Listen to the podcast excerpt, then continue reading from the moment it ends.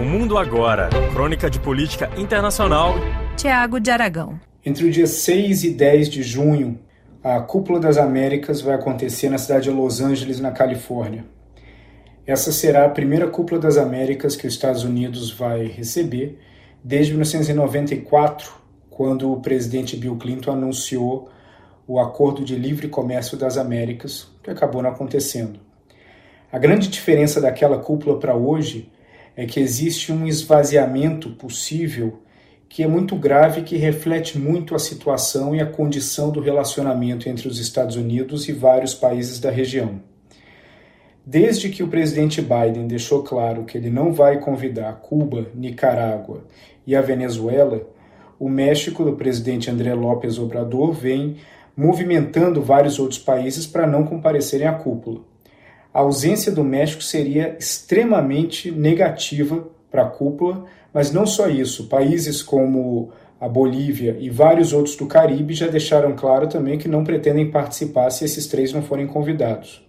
Além disso, a Argentina e o Brasil ainda não deixaram claro se vão participar ou não. Isso reflete muito a ausência de influência que os Estados Unidos têm com vários países da região. Isso é muito ruim. Em dezembro do ano passado, a China organizou uma cúpula virtual com ministros de relações exteriores de toda a região. E a presença foi bastante importante. E naquela cúpula, a China anunciou um plano de três anos de mais investimentos na região. Nos últimos 15 anos, esses investimentos já totalizam quase 200 bilhões de dólares. Um dos grandes problemas é que a agenda americana em relação aos países da América Latina acabam girando em torno de problemas e não de oportunidades. Se fala muito sobre narcotráfico, sobre imigração ilegal, sobre corrupção, lavagem de dinheiro e até de dificuldades que vários países têm em chegar a uma maturidade democrática. Obviamente que esses assuntos são extremamente importantes, mas do ponto de vista latino-americano, eles estão meio cansados de ouvir sistematicamente esse tipo de narrativa dos Estados Unidos, enquanto hoje eles encontram uma alternativa na China por mais que os Estados Unidos alerte de que a dependência gerada pela China, tanto comercial, financeira, perante esses países seja ruim de longo prazo, esses países ainda enxergam uma possibilidade muito grande, uma oportunidade de fazer dinheiro, de melhorar suas economias dentro desse relacionamento com a China. Então, no fim, a cúpula dos Estados Unidos, a cúpula das Américas, é organizada pelos Estados Unidos, ela não traz uma narrativa de engajamento. Ou seja, ela não traz nenhuma razão muito clara para que esses países da América Latina queiram participar, porque entendem que podem tirar alguma oportunidade daí. Viajar até Los Angeles para ser lembrado daqueles erros e dos problemas que esses países geram, nenhum tem muito interesse.